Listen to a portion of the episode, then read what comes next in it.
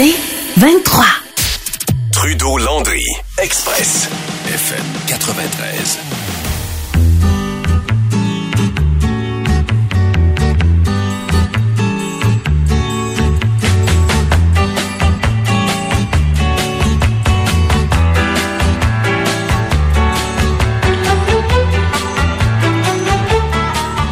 Je pense que ça va être mon thème officiel pour les blocs euh, troisième lien. Le thème de l'excellente émission Symphorien. Je pense que j'aime mieux la, j'aime quand même mieux la présentation euh, de l'orchestre. euh.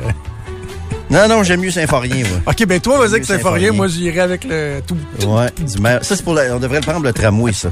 Oui! Mais euh, Symphorien est bâti d'une façon plus intelligente. Symphorien respectait plus votre intelligence que la coalition Avenir Montréal présentement dans le dossier du euh, troisième lien.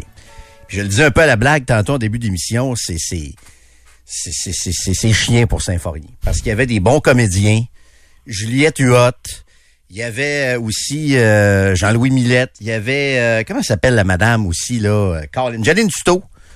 Il y avait des bons comédiens pour vrai dans Symphorien. Et même dans les brillants aussi.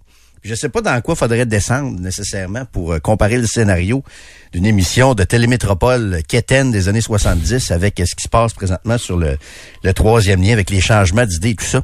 Et là, je vous le dis, dans les prochaines secondes, je vais tomber un petit peu dans le piège de la CAQ. Parce que oui, c'est un piège de la coalition Avenir Montréal, ce qui a été annoncé euh, cette semaine. Mais je vais tomber un peu dans le piège, Joe. Parce que, puis t'es, t'es en mesure de le constater, là, Joe, là. À Montréal, là, comment qu'ils diraient qu'ils se foutent de Québec, là? Je m'excuse, mais tu vas peut-être amener des bémols à ce que je dis. Moi, je trouve que ça ressemble quasiment à une obsession sur le troisième lien qu'ils en font à Montréal.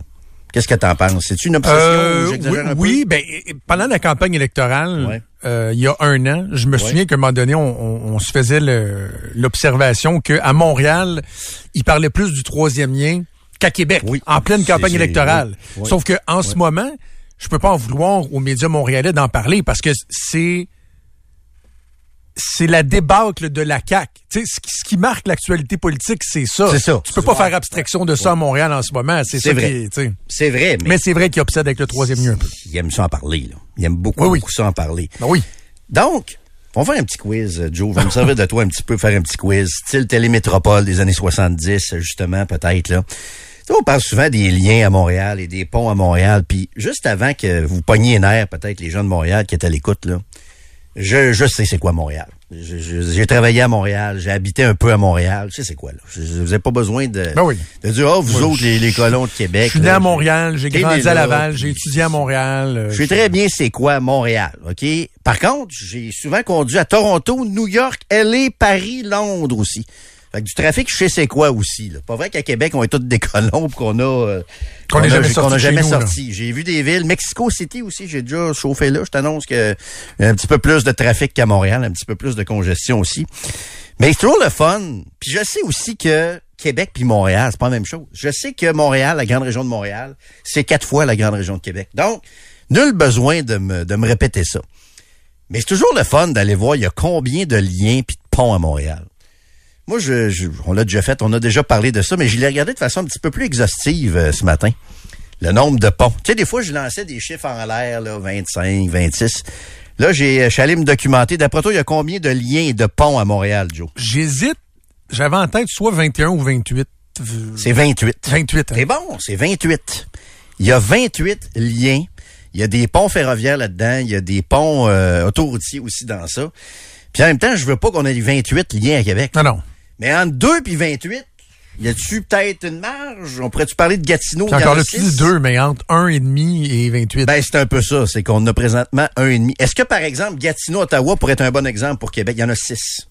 Entre Gatineau et Ottawa. Puis encore là, faut relativiser. Je veux pas tomber dans la démagogie et des raccourcis. Je sais très bien que, le- que le- le- la rivière des Outaouais puis euh, le, le cours d'eau, l'eau entre euh, Hull et Ottawa, c'est pas la même chose que le fleuve Saint-Laurent aussi.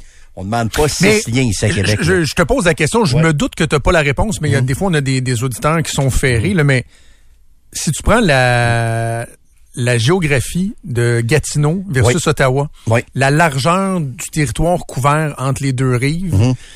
versus Lévis d'un bout jusque Lévis à l'autre bout. Ouais, là, je, je, je sais pas. En, en termes même de, de logique géographique, là, ouais. Quand pas te t'arrives là à Lévis, là, au début, début, c'est à 20, là, Ouais. versus quand tu passes la dernière sortie où ce que je reste, Ouais. c'est un 25 minutes de tour. Oh, ouais, c'est ça. Mais si tu veux traverser sur l'autre rive, il y a une place où tu veux le faire. Exactement ça. Puis là, vois-tu, il y a déjà quelqu'un qui m'écrit le classique. Ça, c'est un grand classique. Ouais, mais Montréal, c'est une île. Ah ouais, checkez bien ça, les chiffres. Parce que Québec, en passant, et Lévis sont séparés par le fleuve Saint-Laurent. D'où ma prochaine question quiz. Combien de ponts sur le fleuve Saint-Laurent sur les 28? Il y a combien de ponts sur le fleuve Saint-Laurent, Joe? Parce que Euh, nous autres, on est séparés par le fleuve. Parmi les 28 liens à Montréal, il y en a combien qui enjambent le fleuve? Euh, ben, j'aurais, tendance à dire, euh, mettons, une vingtaine. Il y en a sept qui enjambent le fleuve. Parce que les autres, c'est euh, Rivière des Mille-Îles, Rivière des Prairies, Lac des Deux Prairies, ok, ok. Montagnes. Il y a sept ponts à Montréal qui enjambent le fleuve et euh, il y a aussi le pont-tunnel Louis-Hippolyte Lafontaine. Fait que si vous voulez me parler du fleuve, mettons, là, parce que vous dites Montréal, c'est une île, ben moi je vous réponds que Québec et Lévis, c'est deux des dix plus grandes villes au Québec qui sont séparées par un fleuve. Donc votre lien avec l'île, je, vous avez beau me l'expliquer, je le comprends pas. Je le comprends pas, votre lien, que vous dites, ouais, mais Montréal, c'est une île, pour justifier les 28 liens. Combien de ponts sur la rivière des Prairies? Ça, c'est des ponts un peu moins longs, j'en conviens. Rivière des Prairies, d'après toi, Joe? Ah, Ben, euh, trois. Il y en a 13. OK, là, tabarouette, là. Il y a Je sais pas- 13 Je vais pas étudier pour cet examen-là. Ben non, je sais, je me suis pas sers bon, euh, peu, là. pas un bon side. euh. Il y a 13 ponts sur la rivière des Prairies. Il y a aussi un tunnel ferroviaire. Lac des Deux Montagnes et rivière des Outaouais, il y en a 4. Au total, il y a 28 ponts et tunnels autour de l'île de Montréal, dont 7 qui traversent le fleuve. En fait, c'est deux tunnels. Le tunnel Louis-Hippolyte Lafontaine, puis un tunnel ferroviaire aussi. Donc, il y a neuf liens. Si vous voulez prendre l'exemple du fleuve, si vous voulez comparer des pommes avec des pommes, mettons, entre Québec et Lévis avec le fleuve et Montréal, mais il y a neuf liens entre, entre Montréal et ses rives qui passent par le fleuve. Donc, ça, c'est entre Montréal et la rive sud. Neuf. Ça, on peut peut-être comparer des pommes. Puis je sais très bien que le fleuve, c'est pas le même fleuve à Montréal. Il n'y a pas la même largeur, pas la même profondeur. C'est pas la même dynamique. Il y, a y une limite aux comparaisons qu'on est en train de faire. C'est juste que tout en sachant que ça se fera pas le troisième lien à Québec. Je trouve quand même Mais tu ça. tombes dans le piège un peu. T'as raison. dans le piège. Moins, je c'est lucide, tu l'as dit. Tu sais, j'ai pas besoin de te dire, Jérôme. Jérôme, tu, tombes dans le piège, tu l'as dit d'emblée. Je m'en rends compte que je suis en train de ressombrer dans le débat. Là. Tu sais, Je suis en train de comme en train ressombrer de défendre la pertinence d'un troisième C'est ça. Mais tu sais, à un moment donné, je comprends pas pourquoi on, on passe pour des quêteux, puis des du monde qui ont pas d'allure, puis des, des climato-sceptiques, euh, des dangereux euh, résidents de droite, alors qu'on dit, peut-être qu'il y ait un autre lien entre Québec et, et la Rive-Sud. Et je pense qu'il y a beaucoup d'ignorance là-dedans des Montréalais. Je vais vous dire pourquoi dans quelques instants, mais juste avant, là, ça vaut la peine de faire l'exercice, OK? Puis vous viendrez me dire si on devrait se sentir coupable. Voici le nom des 28 liens entre Montréal et ses rives. Le pont ferroviaire du Saint-Laurent, le pont Honoré-Mercier, l'estacade du pont Champlain, le pont Samuel de Champlain. Oui, merci Alex. Le pont Victoria, le pont de la Concorde, la ligne jaune du métro de Montréal qui franchit un cours d'eau, le pont Jacques-Cartier, le pont tunnel Louis-Hippolyte Lafontaine, le pont Le Gardeur, le pont ferroviaire Laurier, il a l'air long, lui. Le pont Charles de Gaulle, ça c'est dans le coin de, me semble, Mascouche, coin-là. Le pont Olivier Charbonneau, le pont Pineuf, euh, la centrale de la rivière des Prairies, ouais, ça, ça a l'air d'être un barrage. Le pont Papineau-Leblanc, le pont Viau, la ligne orange du métro de Montréal, le pont ferroviaire Bordeaux, le pont Médéric-Martin, le pont La Chapelle, le pont Louis-Bisson, le pont ferroviaire de l'île Bigra, le pont Jacques Bizarre, le pont de l'île aux Tourtes. Il a coûté cher, ça a l'air, lui, hein? Le pont du Canadien Pacifique, le pont du Canadien National et finalement le pont Galipo pour arriver au troisième et au total 28 liens. Hey, on, Donc- aurait dû, on aurait dû se faire une mise en scène. Genre, Moi, j'aurais imaginé, Alex, pendant ton, ton énumération, tranquillement baisser ton micro puis monter celui de la trame de Saint-Fourier puis on aurait partir en pause. On aurait pu. Puis je vous le rappelle, pour comparer des pommes avec des pommes, neuf liens. Ça inclut neuf liens sur le fleuve Saint-Laurent aussi. Fait que, tu sais, votre obsession à Montréal, je pense qu'elle repose. C'est pas de votre faute. Je sais que vous venez pas souvent à Québec, là. Les gens de Québec vont beaucoup plus souvent à Montréal que l'inverse, je pense. Je pense que les gens de Montréal, ils pensent que Lévis, c'est encore des vaches avec des fermes. Ça se peut-tu? Ils pensent que Québec, c'est le vieux Québec. Il y a, quelqu'un, Jérôme. Si vous venez pas souvent, vous pouvez pas le savoir, là. Quelqu'un nous dit, je pense que c'est le nombre de traversées par jour qu'il faut comparer. À la limite, je, je, je vais le retrouver pendant la pause, là. Mais je me souviens, c'est Marc-André Gagnon qui avait sorti ça. Puis toi, puis moi, on s'était fait spinner le même chiffre par, euh, par quelqu'un, mais c'est du factuel, là, c'est des données. Dans tous les ouvrages qui sont sous la responsabilité du MTQ, donc on exclut le pont Champlain, le pont La Porte était le ou dans les deux, trois plus achalandés au Québec. Dans les en termes de trafic journalier. Ouais. Ça fait quand même beaucoup de stock, là. T'enlèves le pont Champlain, et ça, ça veut dire, je pense, que c'était plus que le tunnel Louis-Polyte Lafontaine. C'était, on va le retrouver dans les prochaines minutes, là. Mais donc, c'est pas une question de dire, ah oui, mais vous avez pas d'achat. Non, non, le Non, pont et excède sa capacité depuis plusieurs années déjà. là. Mais tu vois, je sais pas qui. Euh, Puis tu sais, je veux pas, euh, je veux pas relancer la, la, la, la quétaine guerre Montréal parce que des fois ça sombre dans le, dans le quétaine. là. Mais je pense vraiment qu'il y a un peu d'ignorance. Moi, je pense qu'il y a beaucoup de Montréalais, ceux qui viennent, mettons, une fois aux cinq ans à Québec, ils pensent que Québec c'est le vieux Québec. Château Frontenac avec euh, la rue Saint-Louis. Ouais, ouais, ouais. Puis là, ils pensent que c'est ça Québec. Puis peut-être un peu il y a la place Sainte-Foy là, mais pas plus que Je ça. pense puis ils que ça pas. part du, euh, du pont, C'est ça. des ponts jusqu'à l'Assemblée nationale. Exact. Ils pensent. Ah, ça, c'est Québec. Puis, même les ponts, là, ils pensent qu'il n'y a rien. Là. Ils passent au boulevard Laurier vite, vite. Là. Ils essayent de trouver le chemin. Là, puis ils voient pas trop ce qu'il y a là, la densité qu'il y a là. Beaucoup de Montréalais pensent, et de personnages médiatiques montréalais aussi, pensent que Québec, c'est la carte postale. Puis ils pensent que Lévis, c'est des fermes avec des vaches. Faudrait mettre une photo comparative de Lévis en 1982 puis Lévis en 2023. Pas même game, pas en là. Puis nous autres, tu sais, à Québec, des fois, on pense que Lévis, c'est des fermes puis des vaches. Parce que c'est vrai que les fermes puis les vaches sont pas si loin à Pintendre aussi. C'est un peu... Ça vient pas de nulle part. Mais faut complètement ignorer le développement de Lévis, là, pour penser que... Pour penser que... Parce que, tu sais, souvent, les autres, ils voient Québec. Quand ils disent que c'est une île, Montréal, ils pensent que Québec, c'est juste Québec. Non, non. Il y a une des dix plus grandes villes au Québec qui est de l'autre bord. C'est comme s'il y avait Trois-Rivières ou Sherbrooke ou Saguenay de l'autre bord. Ça, on dirait qu'ils l'ont comme pas réalisé. Ils ont pas vu ça. euh, ils ont pas vu ça. Quelqu'un vient de m'envoyer, merci à nos euh, auditeurs euh, avertis. Là. Donc, Pont La Porte conçu pour 90 000 véhicules par jour. Le débit actuel, c'est 125, v- plus de 126 000 véhicules par jour. Et les dernières données d'achalandage, au moment où ce document-là a été rédigé, démontrent que le pont Pierre-Laporte est le plus est plus achalandé que le pont-tunnel Louis-Polyte Lafontaine, pour lequel on est en train, puis il faut le faire, d'investir des milliards de dollars pour sa réfection, pour le garder Ouais.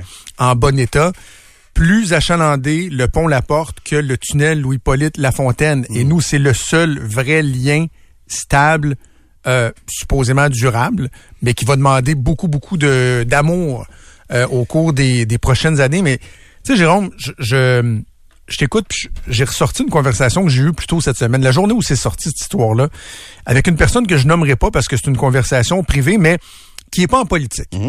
Que tu connais, là, mais qui a gravité autour de la classe politique, puis qui m'a dit on a une responsabilité de transformer la présentation de ce grand projet d'infrastructure face à la classe médiatique montréalaise. Il faut changer notre vocabulaire. Euh, bon, une voie périphérique pour l'Est du Québec, c'est désengorger la ville de Québec et c'est avoir une vision des 50 prochaines Ouais. années de notre capitale nationale. Je vais te dire, je vais te lire textuellement, c'est pas long ce que je lui ai répondu. C'est un peu ce que je dis au début de l'émission. Je dis, tu sais, hum, j'ai ramé pendant six ans contre courant dans cette classe médiatique pour défendre ce projet auquel je crois profondément. Au final, j'ai passé pour un cocu pas content qui s'est fait niaiser pendant tout ce temps. Ouais. Avant que je fasse la promotion de ce projet à nouveau, faudra me démontrer que des gens sont sérieux. Ben, c'est ça. fait Puis que là, j'embarque pas. puis là, tu m'amènes au dernier épisode de Saint-Forien dans 20 ans.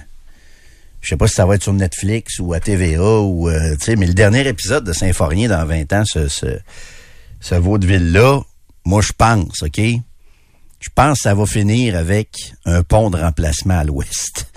Un pont de remplacement pour le pont Pierre-Laporte qui va être bâti à côté de celui-là. Parce que les Montréalais ont raison sur quelques points. Tu sais, pour répondre un peu à ce que tu as à expliquer aux Montréalais, c'est que c'est vrai que les villes, on veut moins les étendre. Ben, on veut. Les experts, les urbanistes.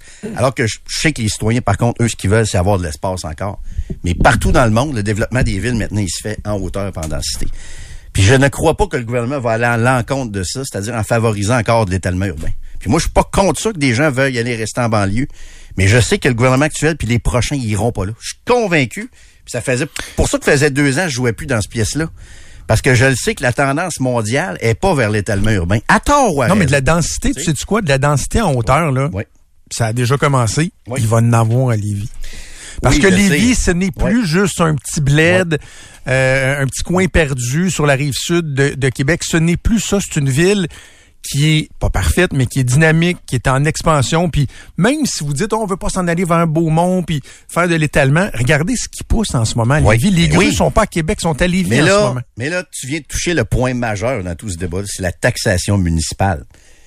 La mairesse de Montréal puis le maire de Québec, peu importe qui va succéder dans les prochaines années, jamais ils vont fa- favoriser ça. Ah non. Jamais ils vont être des leaders pour des liens autoroutiers vers leur banlieue. C'est de se faire gruger leur lunch. Ben oui. Mais n'importe qui à la mairie de Québec, assis n'importe qui dans la chaise de la mairie, il y en a pas un ou pas une qui va appuyer ça, jamais. Parce qu'ils veulent garder leur revenu de taxe. Fait qu'avec un leadership comme ça des maires de Montréal et Québec, puis je vous le dis à Trois-Rivières, vous allez peut-être vivre ça éventuellement. là. Je vous dis pas que ça va vous prendre un deuxième pont bientôt. Je, je connais moins votre réalité, parce que le pont La Violette, ça doit pas être éternel non plus. Mais les maires des grandes villes, ils seront jamais favorables au développement des banlieues. On verra pas ça. On verra pas ça parce qu'ils veulent garder les taxes. Parce que l'enjeu numéro un, il est là, Joe. Touche pas à mon lunch. C'est en plein ça. C'est en plein ça. Trudeau Landry, Express, FM 93. Et on va commencer tout de suite avec un sujet qui vous a énormément fait réagir hier. On a eu une bonne conversation. Le genre de conversation qu'on qu'on aime avoir dans, dans, dans, dans Trudeau Landry. Je, je sais que vous vous reconnaissez quand on a ce genre de de d'échange-là parce que vous avez l'impression qu'on est autour d'une table entre amis à avoir une discussion avec des fois des points de vue divergents, mais on se fait réfléchir et tout ça.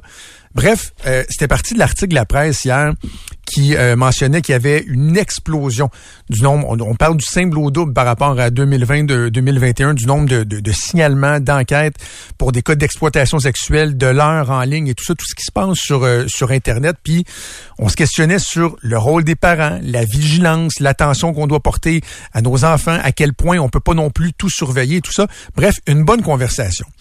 Et ce matin, au 98.5, notre collègue Bénédicte Lebel a sorti une histoire euh, préoccupante, fort, fort, fort intéressante. Et c'est l'histoire d'une d'une adolescente de 14 ans qui s'est vraiment, vous allez voir, retrouvée au cœur d'une tentative claire d'exploitation sexuelle sur Internet. Heureusement, ses parents ont découvert une partie de ces échanges avant qu'il soit trop tard, vraiment minuit moins une, via des sites que moi je connais pas, Jérôme, Omegle puis Home TV. Euh, c'est via ces sites-là qu'il y avait un, un individu qui avait réussi à l'amadouer. On va euh, regarder cette histoire-là Ouais, dans le détail. Les sites, c'est quoi? Omegle et Home TV. Tu sais, ça, ça devient, euh, tu sais, on le disait hier, c'est notre pire cauchemar, mais il y a Oui. tellement aussi de plateformes à un moment donné, de la misère à suivre. Exact. Ouais. On va regarder les dessous de cette histoire-là avec euh, notre collègue Bénédicte Lebel, qui est journaliste pour euh, Cogeco Média. Salut Bénédicte. Salut à vous deux. Alors, comment ça commence cette histoire-là? Bon, je vous raconte aujourd'hui l'histoire de Martin et de sa fille de 14 ans, Sophie. Ce ne sont pas leurs vrais noms, mais on ne veut pas identifier la jeune adolescente, vous comprendrez. Donc, euh, on a même modifié sa voix. Sophie et une amie, ça commence comme ça, se sont aventurés comme plusieurs jeunes sur les applications Omegle et Home TV. C'est très populaire, je vous dirais, chez les adolescents. Ça existe depuis plusieurs années, mais particulièrement depuis la pandémie, et ça n'a jamais arrêté de gagner en popularité dans les dernières années. Le concept, là, c'est assez simple, c'est de pouvoir entrer en contact en temps réel, donc en direct, à soit par des textos ou par des vidéos, avec des gens d'un peu partout dans le monde, dans le fond, des, des, étrangers de tous les âges. Et là, Sophie, comment ça commence? Elle a rencontré avec son ami un homme qui disait avoir 19 ans et ça l'a entraîné dans tout un tourbillon. Au début de l'été, son père remarque euh, qu'elle est beaucoup plus sur Internet. Et là, il y a des comportements qui changent aussi. Elle s'isole de plus en plus. Elle va commencer à barrer la porte de sa chambre, par exemple. Son père remarque qu'elle se couche de plus en plus tard. Les limites établies pour la consommation Internet ne sont plus respectées alors qu'elles l'étaient avant. Et vraiment, le téléphone prend toute la place. Le père me dit qu'en deux semaines seulement, il y a eu un changement complet d'attitude. Et quand il essaie de limiter le temps d'écran, c'est la crise monumentale. Son père dit qu'elle est comme une junkie qui cherche sa dose, mais de Wi-Fi. Et ça, ça lui ressemble pas du tout. Et là, il y a une nuit, à 3 heures du matin, son père se lève, constate qu'elle est sur Internet. C'est le signe de trop pour lui. Il décide de fouiller les applications du téléphone de sa fille. On écoute Martin. On a vu qu'il y avait des conversations avec des, des jeunes hommes de 19-20 ans qui étaient dans la région euh, de l'Ontario, puis des conversations assez euh, dérangeantes. Beaucoup de FaceTime, euh, des, euh, des photos légèrement sexy, mais pas dévoilées. Et puis, c'était assez grave. Martin est quand même sous le choc de ce qu'il a trouvé. Et ce qu'il réalise, c'est qu'il y a entre autres un jeune homme avec qui elle parle beaucoup. Et là, il sait comment lui parler, il sait comment la séduire, elle tombe sous le charme. Pour elle, c'est le début d'une relation amoureuse. Mais l'affaire, là, c'est que ça devient intense très, très rapidement. Alors, Martin confronte sa fille et elle avoue tout. Et ce qu'il apprend, le jette par terre, carrément. L'homme au bout du fil veut que sa fille aille le rejoindre en Ontario. Et elle est partante. Il dit même lui avoir déjà acheté un billet d'avion pour très bientôt, que bon, elle pourra le rembourser plus tard. Et il tient à ce qu'elle vienne en avion. Il veut pas qu'un proche vienne la reconduire du tout. Et aussi, et ça c'est troublant, il lui dit qu'en attendant qu'elle vienne, il connaît une bonne façon de l'aider à faire de l'argent. On écoute Sophie qui nous explique. Il m'avait demandé euh, est-ce que tu veux faire comme de l'argent? Puis j'étais comme ouais, tu sais qui veut pas faire de l'argent?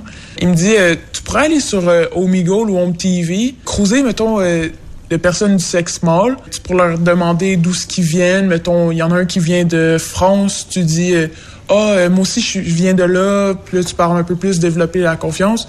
Puis là, tu leur dis, ah, ben, tu si tu veux me rencontrer, mettons, envoie-moi 50 dollars à 100 dollars. Là, il a dit qu'il allait me rouvrir un compte de banque pour placer cet argent-là dedans.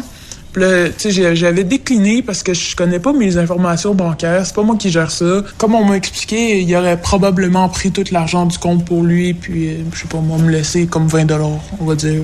Un peu comme euh, une pute numérique. Dans le fond, c'est comme m'entraîner virtuellement, on va dire. Je sais pas pour vous, mais moi, le terme pute numérique, ça m'a hein. vraiment frappé. Je trouvais que c'était très imagé. Euh, c'est assez euh, réaliste qu'elle nous raconte. Ça frappe d'entendre ça. Je rappelle qu'elle n'a que 14 ans. Et l'affaire, c'est que si seulement ça s'arrêtait là, L'homme lui a demandé si elle avait un passeport, si elle était prête à quitter les réseaux sociaux pour leur relation. Euh, Sophie me dit que l'homme lui a même montré des armes en lui, en lui faisant faire le tour de sa chambre. Je lui demande de faire un room tour. Là, sur son bureau, il y avait deux armes. C'était comme des armes longues, noires, euh, avec comme un long chargeur, quelque chose qui ressemble à une carabine, puis une plus, petite arme. là, je lui demande... Euh, c'est quoi que tu fais avec ça? Il dit, euh, c'est pour me protéger. Je dis, protéger de quoi? Il dit, euh, les dangers de la vie. Puis là, il fait une blague, je pourrais te protéger aussi. Fait que là, tu sais, moi, je suis comme, ah, tu sais, ah, c'est le fun. Alors, vous imaginez comment ça va vite, comment ça dégénère rapidement. Écoute, écoute, ah, Bénédicte, là, a des fusils dans... Tu sais, ce qui est fascinant, c'est qu'on voit que, que Sophie euh, s'exprime bien, très, très, très lucide, mais tu vois aussi la naïveté d'une jeune fille de 14 ans qui voit un gars qui monte des, des, fusils dans, dans, une chambre puis qui a pas une, une, réaction euh, de repli ou, ou, de crainte parce que il l'a tellement madoué que j'imagine qu'elle trouve ça presque normal à ce moment-là, en tout cas. C'est ça que j'allais dire. Elle, est dans toute sa naïveté, dans toute sa candeur. Et avec le recul, elle me dit que elle trouve ça moins le fun, mais sur le coup, elle est comme envoûtée par lui. Elle est comme sous son emprise. Il la fait sentir spéciale. Euh, elle sent qu'il la voit différemment. Tu elle est toute jeune. L'attention de cet homme-là, ça lui plaît. Et elle a l'impression que ça peut être le cas de beaucoup d'adolescentes de son âge. On écoute tout se joue dans la séduction, la manipulation, puis euh, les fausses promesses et les mensonges. J'aurais dû le voir, j'aurais dû comme écouter plus ma tête que mon cœur, parce que toutes les adolescentes là, rêvent d'un gars plus vieux, euh, musclé, beau. C'est comme un peu euh, les apparences aussi qui attirent. J'avais besoin aussi qu'on entende cet extrait-là. Toutes les adolescentes rêvent de ça. Mm. Et je suis persuadée qu'il y en a plusieurs qui le disent peut-être pas aussi honnêtement euh, que Sophie, mais elle a été carrément charmée comme ça. Et ses parents se sont sentis vraiment dépassés par la situation. Ce qu'ils me disaient, si l'intervention s'était faite deux semaines plus tard, ça aurait vraiment pu dégénérer. C'est facile de penser à ce qui aurait pu arriver. Le billet d'avion qu'il lui avait promis, la date s'en venait. Et ce que m'a dit Martin, c'est qu'en voyant les conversations, il comprend vraiment que ce sont des professionnels qui tissent leur toile, qui veulent isoler, entre autres Sophie, de, sa famille. Sa fille a bloqué l'homme en question. Son ami qui est avec elle au début l'a bloqué aussi. Mais récemment, il a essayé de la recontacter. Il a même offert de l'argent aux amis de Sophie pour avoir son courriel. On écoute le papa à nouveau. Et moi, ce qui m'a épaté, c'est la patience de ces gars-là. C'est incroyable. Ils peuvent passer deux heures en ligne, pas dire un mot, juste jouer aux vidéos, montrer qu'ils sont normaux. C'est incroyable comment ils sont prêts à investir du temps pour vraiment croire que c'est vrai. Alors, il reste des heures et des heures branché, communique à de nombreuses reprises. Puis tantôt, je parlais d'Omegle, mais rapidement, ça s'est transféré. Hein. Euh, ça est allé sur FaceTime rapidement, assez sur des, des, euh, applications où ils ont un lien plus direct. Et j'ai voulu, moi, parler de ça avec Maya Allier. Elle, elle est sergente détective superviseur au module de cyber-enquête au SCVM. Euh, et ce qu'elle dit, c'est que ces personnes-là qui sont à la recherche de proies, on va le dire carrément comme ça, sur les applications comme Omegle, par exemple, elle envoie beaucoup. C'est une façon de faire qui est très répandue en ligne. Les cas sont de plus en plus nombreux et justement, elle nous trace un peu le portrait de ces individus-là. Ils savent comment discuter, ils savent comment s'anonymiser, ils savent comment changer de compte. C'est des gens qui font fonctionner plusieurs comptes de réseaux sociaux simultanément. Euh, ils vont avoir plusieurs proies à la fois. Des gens qui sont très, très à l'aise avec les applications et passent autant d'heures que les jeunes à les utiliser et à les essayer. Et ce sont des experts. Martin a porté plainte à la police. Là, il attend un retour des enquêteurs. En attendant, ce qu'il me dit, c'est que les règles ont vraiment changé pour ce qui est d'Internet à la maison. C'est beaucoup plus strict. Il y a un contrôle parental qui est beaucoup plus sévère. Et on le répète, ça fait plusieurs fois qu'on le répète, mais le rôle des parents est crucial dans la prévention pour éviter que des choses comme ça arrivent. Et c'est ce que Maya Allier m'a aussi répété on banalise beaucoup l'utilisation du cellulaire et l'installation d'applications. Quand tu as 12 ans ou 13 ans ou 14 ans, le parent doit être à l'affût de ce que tu installes, de ce que tu télécharges sur ton téléphone. Je trouve que c'est exagéré pour un enfant d'avoir 6, 7, 8, 12, 20 applications et dont le parent n'en connaît pas le quart ou le tiers, il ne peut même pas reconnaître le nom ou son utilisation ou son usage. Ça fait beaucoup, beaucoup. Euh, ça, fait énormément réfléchir, Bénédicte. Puis euh, il y a un autre aspect que je trouve euh, fort intéressant du, travail journalistique que, tu as fait, c'est que bon, clairement, on a vu que, que Sophie et Martin te vouaient confiance à un point tel où Sophie t'as euh, demandé, t'as proposé de lire son journal intime pour que hmm. tu puisses voir comment elle pensait, comment elle se pensait, parce que des, euh, on a de la misère à se projeter dans le cerveau de ces, ces, jeunes filles-là ou des fois ces, ces jeunes garçons-là. Donc, tu as pu consulter ça. Oui, et ça peut être facile de juger hein, avec toute notre expérience de vie quand on regarde ça de l'extérieur. Mais elle, elle voulait que je comprenne bien comment elle a vécu ça. Elle a décidé par elle-même de me le prêter, son journal intime, où elle raconte tout cet épisode-là. Et je l'ai lu. Et vraiment, j'ai pu me plonger dans la tête d'une jeune adolescente de 14 ans. Comment elle s'est sentie spéciale? Comment il y a eu tour avec elle? Et pour vrai, là, je me suis reconnue dans hmm. certaines de ses phrases quand j'avais son âge. Et je le disais ce matin, la différence, c'est que dans mon temps, on va le dire de même, là, le prédateur était beaucoup plus loin. L'accès était plus difficile pour lui. Maintenant, là, c'est pas compliqué. Hmm. C'est un clic les personnes qui sont mal intentionnées, les prédateurs ont un accès direct euh, dans la cour d'école de votre enfant, dans la chambre de votre adolescente, peuvent être avec euh, elle en tout temps au bout de son cellulaire. Là. Et j'ai même poussé l'expérience un petit peu plus loin. Je suis allée faire mon tour hier sur Omega parce que je vais être honnête, moi je ne connaissais pas ça. Sur Omega hier soir, j'avais quand même déjà entendu parler d'applications semblables. Je sais pas si Chat Roulette, ça vous dit quelque chose plus. C'est peut-être plus de, de notre génération. Mais bref, c'était ma première fois. Ça m'a quand même été ébranlé, je vous dirais. Ça dit que c'est 18 ans et plus, mais quand tu arrives sur la plateforme, donc le contrôle, c'est pratiquement inexistant. Tu coches une petite case et t'es rentré. Et pour moi, hier, dès la première conversation qui débute, on veut tout de suite que j'aille sur une autre application. Il faut dire que dans toutes mes conversations et dans toutes mes... Euh, parce qu'il y a eu des conversations par texto, euh, des conversations vidéo aussi. Moi, j'ai fermé la fonction vidéo, mais je voyais l'autre vidéo j'ai jamais dit que j'avais 18 ans. J'avais toujours en bas de 18 ans. Et euh, comment ça fonctionne, c'est que soit tu échanges un texte ou la personne est par vidéo. Si ça te plaît pas avec la personne, tu pèses sur un bouton, il y a une autre fenêtre qui s'ouvre, es en communication avec une autre personne. Mais en quelques minutes à peine, je me suis ramassée à voir euh, des parties génitales, plusieurs pénis, je vais être honnête, là, ce n'était euh, que des hommes. Et dans les conversations, c'est pratiquement juste des échanges à caractère sexuel. Même si je dis que j'ai 15 ans ou 16 ans, et ce qui m'a le plus troublé, c'est que j'ai même vu à la caméra à un moment donné une petite fille qui avait autour de 6-7 ans. Oh. Qui mangeait tout bonnement un, morceau de chocolat devant l'écran. Mais ça m'a perturbée parce que je me dis, si elle, elle est là et qu'elle est confrontée et qu'elle voit la même chose que je vois, c'est donc bien inapproprié pour son âge. je vous dirais que ça a été quand même euh, quand même assez euh, troublant, là, ce que j'ai vu. Et je veux juste terminer avec la conclusion pour ce qui est euh, de, de l'histoire de, de Martin et Sophie, parce que quand même, euh, ça s'est pas rendu plus loin pour Sophie. Ça aurait pu. Mais heureusement, elle est bien entourée. Sa famille est là. Ce n'est pas le cas de tous les ados d'être aussi bien entourés, mais je trouve que ça frappe énormément que, cette fille-là qui, euh, justement, vit tout, tout ce qui vient avec l'adolescence, avec l'adolescence, euh, se soit fait prendre de la sorte et elle, elle n'a rien vu venir, pas du tout. C'est ça.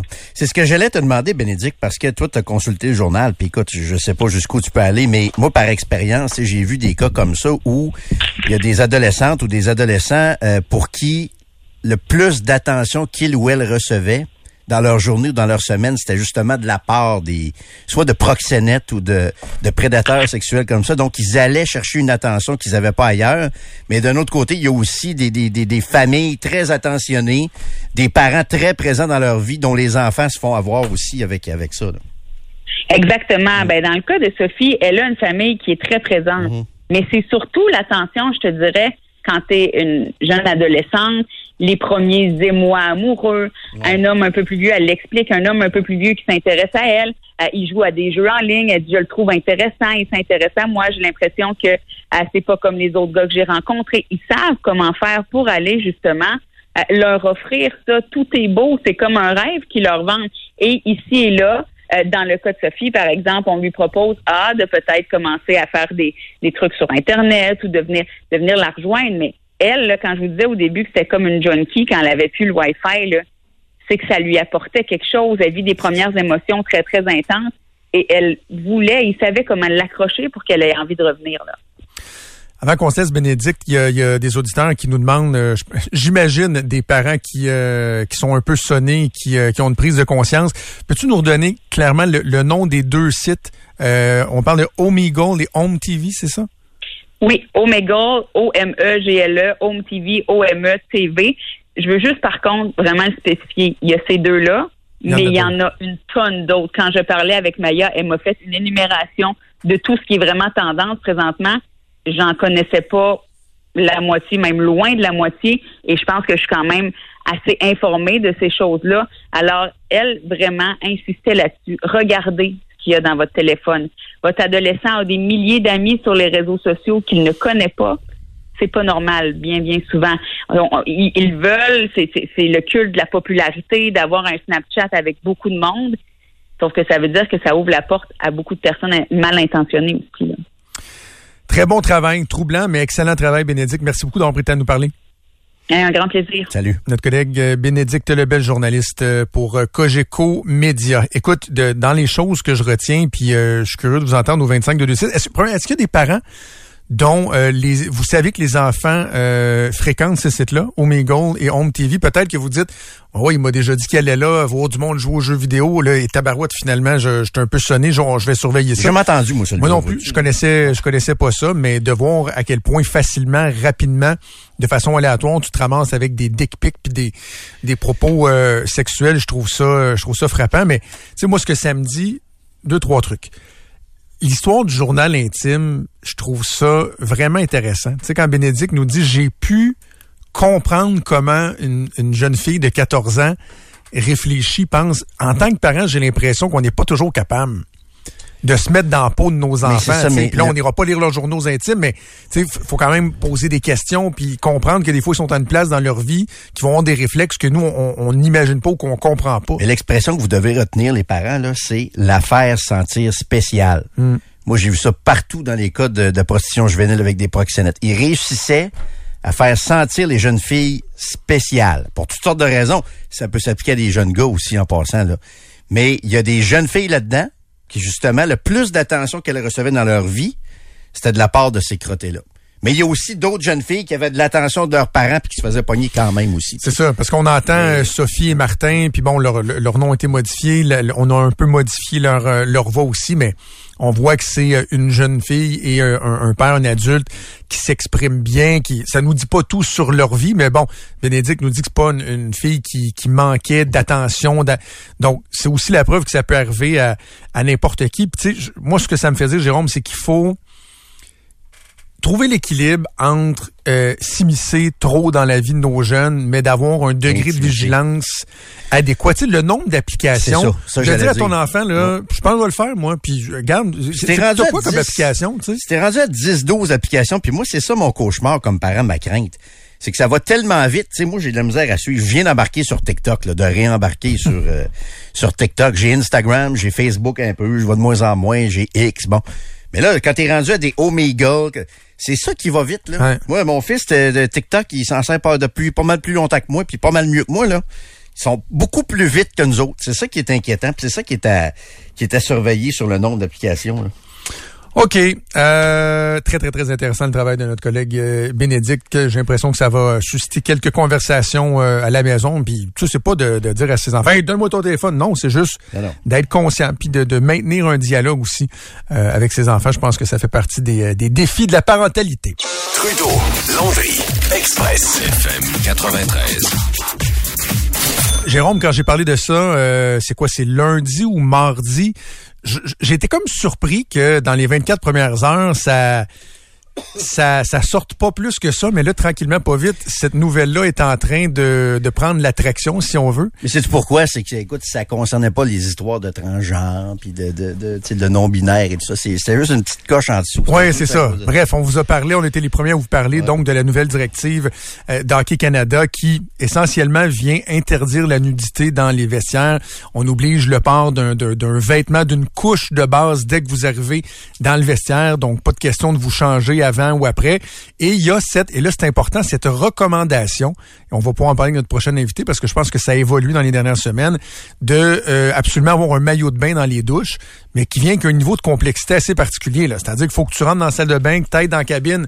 Souvent, il y a juste une toilette que tu enlèves ta, ta combine, que tu mettes ton maillot de bain. Là, tu sors, tu prends ta douche. Mais là, tu retournes dans la cabine pour enlever ton maillot de bain, remettre euh, ta combine ou tes boxeurs ou quoi que ce soit. Multiplie ça par 16, 17, 18, 18 joueurs dans une équipe. Euh, euh, L'applicabilité de cette mesure-là semble être euh, un, joyeux défi. Bref, notre prochain invité, même si c'est pas lui qui a pris l'initiative d'établir cette directive-là, ben, il se retrouve obligé de la faire appliquer partout au Québec parce que Hockey Québec doit suivre les directives donc de Hockey Canada. Jocelyn Thibault, qui est directeur général de Hockey Québec, qu'on rejoint au bout du fil. Salut Jocelyn! Hey, salut messieurs. Salut! Merci de prendre le temps de nous parler. Je sais que tu es, pas mal occupé euh, aujourd'hui, plusieurs entrevues euh, à donner. Est-ce que est-ce que je le résume bien? La directive, essentiellement, c'est c'est pas mal ça, Jocelyn? C'est à peu près comme si c'est toi qui l'avais écrit. c'est- essentiellement ça, euh, Jonathan, Jérôme, en fait. Puis c'est un, dossier qui a évalué, évidemment que j'ai pas fait partie du, du, task team ou des- du groupe de, de- de personnes qui ont mis ça sur pied. Euh, on en l'avait présenté cet été. Il y a eu des modifications dans les dernières semaines, euh, lors de nos rencontres là, à Calgary au début septembre, je me souviens bien.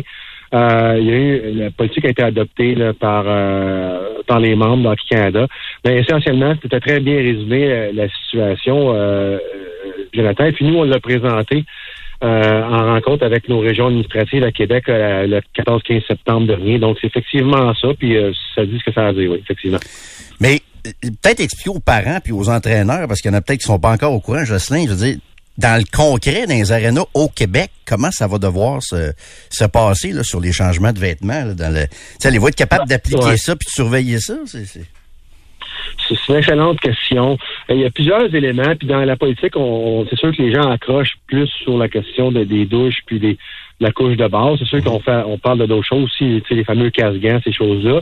Mais au niveau, tu sais, moi, ce que je comprends, puis encore une fois, je, je vais peut-être faire ma cognition doigts par le Canada, mais là, ce que je, comprends de la politique euh, dans son application, c'est que, bon, si tu pas capable, on, dit aux jeunes, arrivez à l'aréna, avec votre couche de base, c'est-à-dire les, les, les, les- fameuses combines en bon québécois que vous allez porter en, dessous de votre équipement. On sait, tu sais, peut-être dans, dans les programmes d'initiation, dans les mags, tu sais, je me souviens, moi, je l'ai fait, j'arrivais à l'aréna, tout habillé en hockey, puis je repartais tout habillé en hockey, là.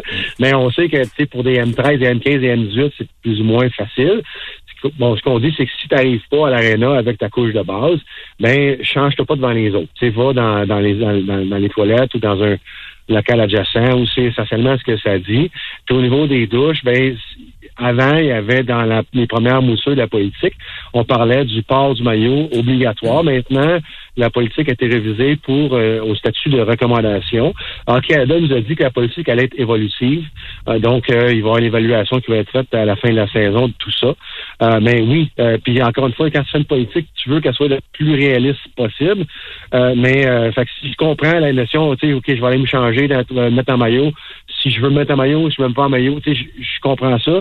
Puis on comprend aussi très bien que dans c'est pas vraiment pas tous les arénas du Québec qui ont des, des séparateurs, là euh, les fameux séparateurs pour les douches. C'est vraiment pas simple, surtout au niveau de l'application dans les douches, mais que c'est un début, je, je présume. Pour que les gens comprennent bien, une, je le répète, c'est une directive d'Hockey Canada, Hockey Québec. Vous vous devez de la relayer aux régions, aux associations. Puis là, bon, ça, descend, si on veut, dans, l'organisation. Mais du point de vue d'Hockey Québec, est-ce que ça répond à une problématique concrète, réelle, cette directive-là?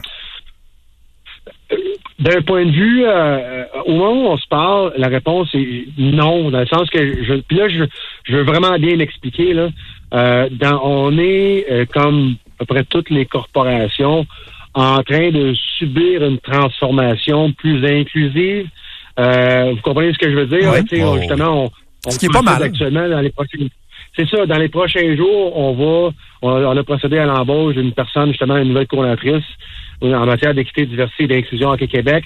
C'est nouveau pour nous. C'est nouveau pour bien des bien des, on parle des restaurants, on parle des, des, toilettes dans les restaurants. Bref, l'inclusion dans, au sens large de l'inclusion, c'est nouveau pour moi. Je suis pas un spécialiste de ça. Alors, au moment où on se parle, est-ce qu'on a vraiment est-ce que j'ai 122 cas sur mon bureau de problématiques? Non, non, j'en ai pas. Actuellement, ce qu'Hockey Canada fait, à ma compréhension, c'est un peu de mettre les, les bases sur un sport plus inclusif, d'accepter la diversité. Nous, au Québec, justement, on arrive là, on veut être plus inclusif. Euh, alors, euh, je, je pense dire qu'il n'y a, pas personne qui se sent mal.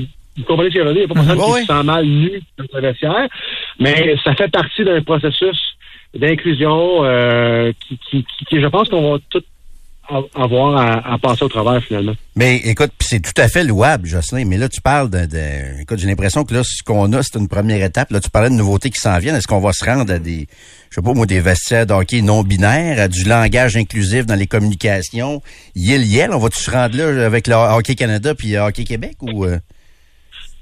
C'est une excellente question, euh, Jérôme. Tu sais, un langage plus inclusif, probablement. Euh, quand on voit, la, parce qu'en Canada aussi a sorti une nouvelle politique d'identification des genres qu'on a présenté aussi à nos euh, régions administratives. Fait que ça, c'est tout en évolution. Tout, change. Euh, puis aussi, euh, on parle peut-être aussi va-t-il falloir adapter nos bâtiments aussi, euh, tu sais, dans le futur, nos, nos arénas, au niveau des vestiaires, tu sais, je ne sais pas, mais au niveau des, des futurs arénas, euh, est-ce qu'il va y avoir des nouvelles normes gouvernementales en matière justement de, de, de, vestiaires? Euh, des... C'est une excellente question, Jérôme. Je ne sais pas vraiment où tout ça va nous amener, mais c'est un, un, processus et puis on, on, est là. Ben oui, il va assurément avoir des, des modifications slash euh, avancements prochainement, c'est sûr. L'autre élément que euh, dont j'ai parlé en, début de semaine, mais que ça n'a pas vraiment été repris ailleurs là, dans, les médias, le focus est mis sur les vestiaires et, les douches, mais c'est la règle de la règle de deux, c'est-à-dire de toujours avoir deux euh, entraîneurs, deux adultes qui ont suivi les formations, dont les casiers judiciaires ont été euh, ont été regardés et tout ça, qui sont présent, même lorsque c'est le temps des douches, qui assure une certaine surveillance, mais discrète, etc.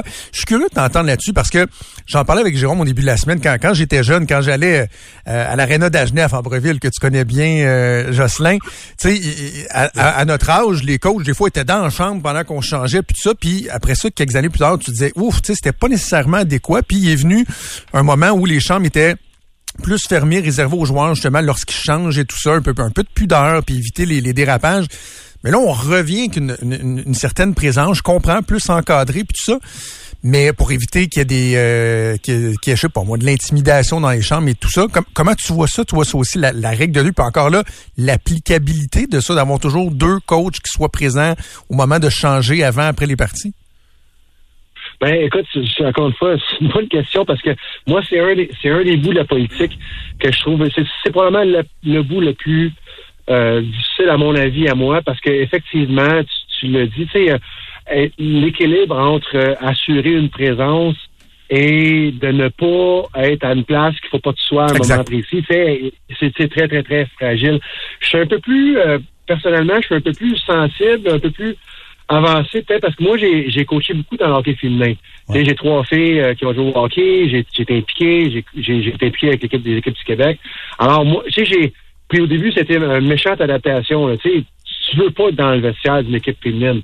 Tu sais, mais en même temps, tu veux tu veux que le personnel d'entraîneur assure certaines présences, un mhm. certain contrôle. C'est pour ça que c'est pour ça qu'on dit dans un dans une équipe, dans un staff d'entraîneurs donc féminin, ben ça prend assurément une femme là, qui fait partie de ça. Mais l'équilibre est simple. Puis moi aussi, j'ai j'ai un petit peu de misère, je suis un petit peu en bon québécois là-dessus, c'est que euh, effectivement d'assurer une certaine présence visuelle, s'assurer que tout va bien.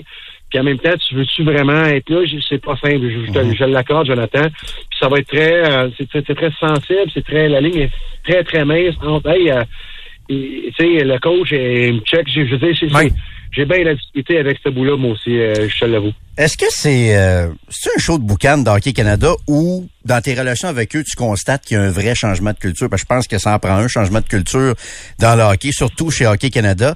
Est-ce que tu le constates, un vrai changement, ou ça, c'est peut-être un show de boucan finalement pour bien paraître? Qu'est-ce que tu peux nous dire là-dessus? Non, sincèrement, ils sont, vraiment engagés dans un changement de culture, sincèrement. Il y, a, il y, a, le niveau politique, je, vais séparer les deux. Il y a le niveau politique qui est une chose, il y a le, volet, il y a le niveau opérationnel. Moi, moi, je touche au volet opérationnel. Moi, je veux dire, je suis pas, je suis pas sur les conseils d'administration. Au niveau opérationnel, euh, il y a vraiment un, changement de culture qui est en train de s'opérer. Parce que moi, d'ailleurs, je siège sur différents comités pour en matière de, justement de changement de culture, ces choses-là. Puis j'apprécie, je suis content que de, de, de, pouvoir participer. Puis je suis content de savoir que mon, opinion est, est, quand même considérée à Canada. Fait que j'essaie de participer autant que possible à ces travaux-là. J'ai pas participé au niveau de la politique des vestiaires, mais je travaille sur d'autres choses. Bref, oui, non, il y a vraiment un, un changement de culture qui est en train de s'opérer. Euh, beaucoup d'embauches ont été faites dans la dernière par, par Canada en matière de eux ce qu'ils appellent le sport safety, en matière de, sécurité dans le sport. Bref, euh, non, ça avance. C'est sûr qu'on en on, arrive dans des, euh, des territoires un peu inconnus pour bien des gens, mais non, ça, ça avance de ce côté-là. Jocelyn, merci beaucoup d'avoir pris le temps de nous parler. Toujours bien apprécié de te parler. Ça fait plaisir, les gars. Merci. Salut, Jocelyn Thibault, directeur général de Hockey Québec. Je pense le, point clé là-dedans, puis je ne sais pas si Hockey Québec est intervenu, je sais pas comment ça s'est fait, mais le fait qu'ils ont fait évoluer la, la, la, directive pour que ce soit une recommandation pour, par exemple, le port obligatoire du maillot dans les douches, je trouve que ça nous amène dans une zone de gros bon sens, de, de jugement. Ben lui, oui. Moi, je l'écoute, tu puis regarde, tout le monde sait qu'on apprécie Jocelyn, hein, sérieusement. Ben c'est quelqu'un qu'on que moi je trouve c'est une tête d'hockey incroyable, Jocelyn là. Mais euh, lui, en tout cas, je, suis convaincu que lui c'est le gros bon sens, mais je pense que ça c'est la première étape de quelque chose d'autre qui s'en vient. Hmm. Il en a parlé là. Est-ce qu'on va avoir besoin d'aménagement dans les arénas bientôt, parce que la suite s'en vient la semaine prochaine de ce qu'il dit sur l'inclusion. Est-ce qu'on va devoir aménager différemment les vestiaires, les toilettes pour tenir compte de l'inclusion des, des gens qui sont non-genrés, tout ça? C'est peut-être ça la prochaine étape aussi, là, au hockey, là. On va voir. On va voir. Écriture inclusive. Mais tu pour dans les, communications moi, Hockey Québec. Ouais, ouais, ben tu sais, moi, je veux que la, la game se joue comme elle est supposée de se jouer, puis que les jeunes aient du fun, puis mm-hmm. donc j'ai l'impression que pour les gens qui sont dans des organisations de hockey qui nous écoutent, qui se demandent hey, qu'est-ce qu'on va, comment qu'on va faire, qu'est-ce qu'on va faire, gros bon sens. T'sais, là, clairement, bon, se changer, idéalement, les joueurs peuvent-tu arriver? Je sais, quand ils parlent de, de la, comment ils appellent ça, la couche de, de base, en tout cas, le vêtement de base. Euh, bon, on dit arriver euh, en combine. J'imagine que tu peux arriver en jeans, te mettre juste en bobette puis mettre tes combines. Tu sais, tu restes en bobette. Mais je, moi, je, disais ça dans un autre contexte. Rappelle-toi, pendant la pandémie, quand il était question des masques en dessous des casques, là, tout ça, là. Je disais, j'imagine que les entraîneurs et tout ça, puis ils font capable de faire preuve de gros bon sens. Mais tu me disais, non, non, il, y a des directives et tout ça. Mais tu sais, c'est les directives, je veux dire, sont là, là puis ça doit être. Je sais, comme en fait, toi, là, tu parles des masques. Moi, j'utilise pour illustrer mon manque de, de cohérence. Mais c'est correct. Des fois, euh, une façon de penser peut s'appliquer à une situation, puis tu le vois autrement pour une autre situation. Je, te, je te parlerai du cellulaire en classe. Mm-hmm. Euh, moi, cellulaire en classe, j'étais favorable. Puis là, ça a été fait d'ailleurs dans les dernières heures d'une directive pour que les personnes se cassent la tête puis dire regardez, c'est ça on fera pas du cas par cas, école par école. Mais là, dans ce cas-ci, tu sais, je pense que c'est le gros bon sens. Si vous êtes Oui. dans, dans un aréna où il y a plusieurs vestiaires, il y a moyen que les jeunes aillent se changer ailleurs, blablabla, tu sais, faites-le. Assurez-vous que vous gardez un œil sur le vestiaire. Il n'y a pas d'adulte tout seul, mais d'être deux coachs, puis de garder un œil, puis mais tu sais, il n'y aura pas de police, je pense, du vestiaire qui va venir donner des contraventions non plus. Mais là. il vient d'évoquer la possibilité, puis lui, il sait pas, il atteint les infos, mais il vient d'évoquer la possibilité de réaménagement des arénas. Là, on est au-delà du gros bon sens ou pas, là. Là, on est dans des, des changements, des, des, Ouais. des- du concret sur ça va prendre de l'argent, là. une volonté d'inclusion à tout prix et à 100% mur à mur. Canada qui va là. payer ça ou euh, ou ils ont tout euh, ils ont tout dépensé dans leurs frais d'avocat pour de protéger ça. des joueurs qui ont fait des agressions sexuelles? J'ai hâte de voir ça. Je sais pas, hein?